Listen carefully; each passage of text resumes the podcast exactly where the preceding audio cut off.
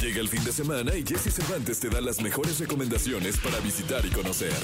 ¿A dónde ir con Jesse Cervantes en Exa?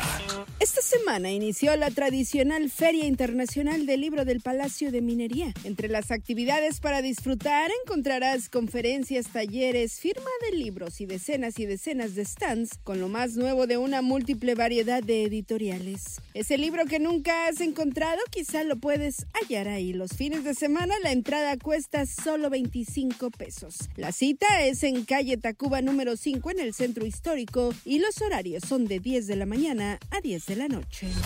Este sábado habrá una edición más del programa Tu Orquesta en San Miguel de Otongo, Iztapalapa. La Orquesta Filarmónica de la Ciudad de México interpretará un amplio repertorio que incluirá valses, polcas, guapangos, sones y mambos de compositores mexicanos e internacionales, bajo la dirección de Enrique Patrón de Rueda. Recuerda que el recital es completamente gratis para los vecinos y quienes lleguen al Deportivo Hércules en punto de las 6 de la tarde. Y a la misma hora, pero en el Capitalino, la Orquesta Monumental Pilares ofrecerá un concierto con la participación de más de mil músicos, usuarios y talleristas de los puntos de innovación, libertad, arte y educación y saberes.